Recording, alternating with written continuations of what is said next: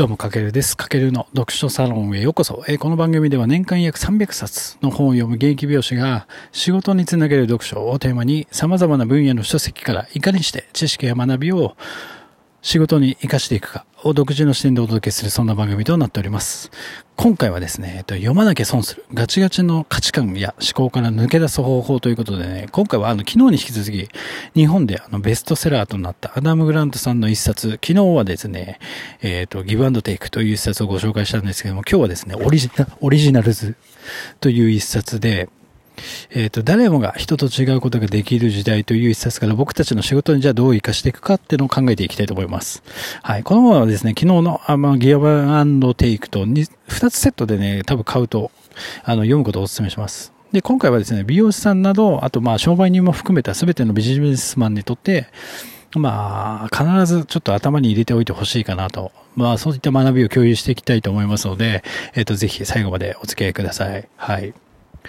で、この本はオリジナルズ、まあ誰もが人と違うことができる時代ということで、まあ現代においてやっぱ情報が結構ね、多い中で、まあいかに自分の個を磨くことができるかは、まあ、あとは自分が提供するサービスとか商品を多くの人に知ってもらって、まあビジネスを成功させるか。まあそのための方法や学びが、えっ、ー、と、描かれている一冊で、まあやっぱね、人間生きてるなら、こう人生のまあ、成功だったり、豊かさみたいなのは一度ね、やっぱね、手に入れたいですよね。うん。でも今のテクノロジー時代にやっぱ自分や自分のビジネスで提供する価値は、やっぱ残念ながら、えっ、ー、と、すごく届きにくいと、まあ僕も自身も思ってます。だからつまり、こう、今までと同じことをしていてもダメな時代であると思ってて、で、しかも、ね、容赦なく人っていうのは年を取るし、年齢を重ねるためにやっぱ自分の中で価値観とか思考って結構凝り固まってくると思うんですよね。で、その、そうなってくるとやっぱりその他大勢に生まれたまま、えっ、ー、と、そのまま人生が終わってしまうみたいな。まあ、後悔しない人生だったらいいんですけど、果たしてそうかっていう。で、そうならないための最初の一歩として何を意識すべきかっていうのは、やっぱその、既存のものを疑ってより良い選択肢を探すことっていうのがすごく大事です。これは僕も常に思ってます。要は自分がね、今まで常識だと思って過ごしてきた日々のこの行動だったり、仕事の仕方などを一度疑ってみるってことはすごくやっぱ大事ですよね。例えば僕は美容師なので、美容師で言えば、まあお店でトリートメントするのが今当たり前ですけど、それって本当にする必要があるのかとか。まああと、美容室で、まあお年寄りの方がやっぱ白髪を気にして白髪を染める来るんですけども、それって白髪染める必要が本当はあるのかなとか、まあ、活かせばよくないみたいな。で、あとはやっぱお店でも毎月1回ミーティングがあるんですけども、そもそも集まってやるミーティングって意味あるのっていう。あとはね、結構これ、あげたらきりないんですけども、あとは美容師さんって基本的に土日休めないんですけども、土日休めないという古い仕組みっていうのは果たして正しいのかとか、で、まあそもそも、なんだろう、もうこれすんげえ究極ですけど、そもそも美容室っていう箱っているのかなとか、あとはまあ髪を切るだけの場所である必要って美容室ってあるのかなとか、あとそもそも、まあ美容室で言えば集客のために今皆さんホットペッパー使ってる方が多いと思うんですけども、そもそもホットペッパーっているのみたいな。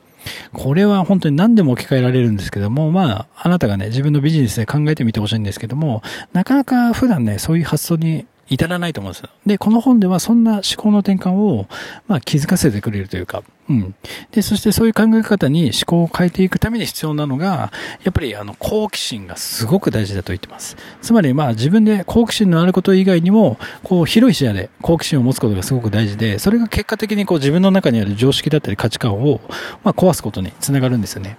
まあ、つまり、こう、オリジナルな自分になるためにも、自分がビジネスで提供しているサービスや価値も、すべての始まりっていうのはやっぱ好奇心を持つことから始まるとこの本でも書いてます。ただそこで、あの、一つだけ注意しておきたいのは、人は自分のアイデアや作品を過大評価してしまって、自信過剰になるっていうことなんですよ。これ以前にね、Think Smart という一冊をご紹介した時にも同じこと言ったんですけども、やっぱ自分っていうのは自ら考え出したアイデアに人はやっぱ夢中になってしまうと。例えば自分が作った料理は美味しく感じてしまうみたいな錯覚と一緒で、他の人が本当は食べたらそうでもないかもしれないですけども、やっぱ自分が作ったもんだから、自分の料理に酔いしれてしまうっていう錯覚を起こしやすいと。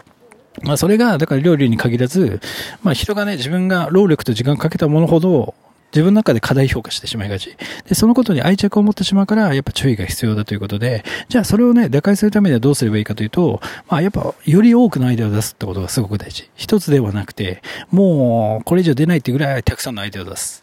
で、要はそれによって多様な作品が生まれて、こう、オリジナリティの高いものができる確率も高くなるっていうことなんですよ。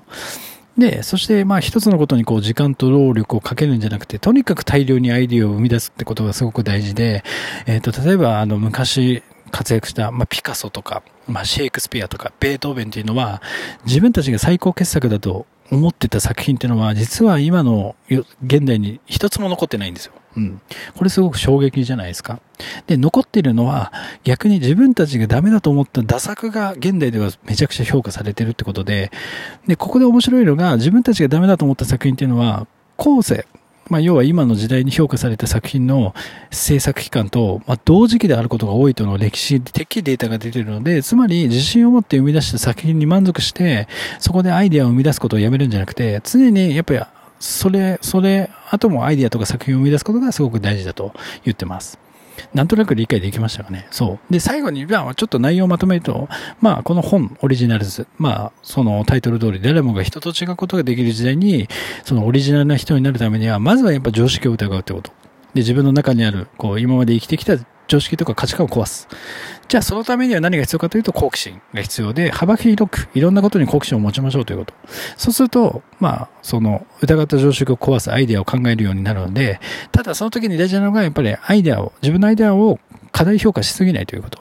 で、とにかくまずは一つでも多くのアイデアを出すことによって、その中で評価されるのは、やっぱ自分が意図してないアイデアだったりが評価されやすいと。うん。なのでなんかね、今、僕もそうですけど、皆さんが仕事で今までにない画期的な商品とかサービスを生み出そうって考えてるのは、すごく素晴らしいんですけども、そこで出てきたアイデアに、まあ、酔い知れないこともすごく大事。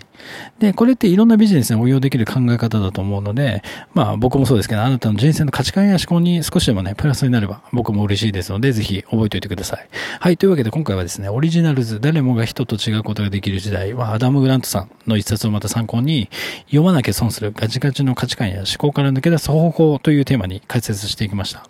まあちょっとね、えっ、ー、と、皆さんでこう自分革命をこの本を読んで起こしていきましょう。はい。というわけで、なんか少しでも役に立ちましたら、フォロー、いいね、あとコメントもいただけると大変励みになりますので、ぜひよろしくお願いします。というわけで今回は以上になります。かけるでした。ではでは。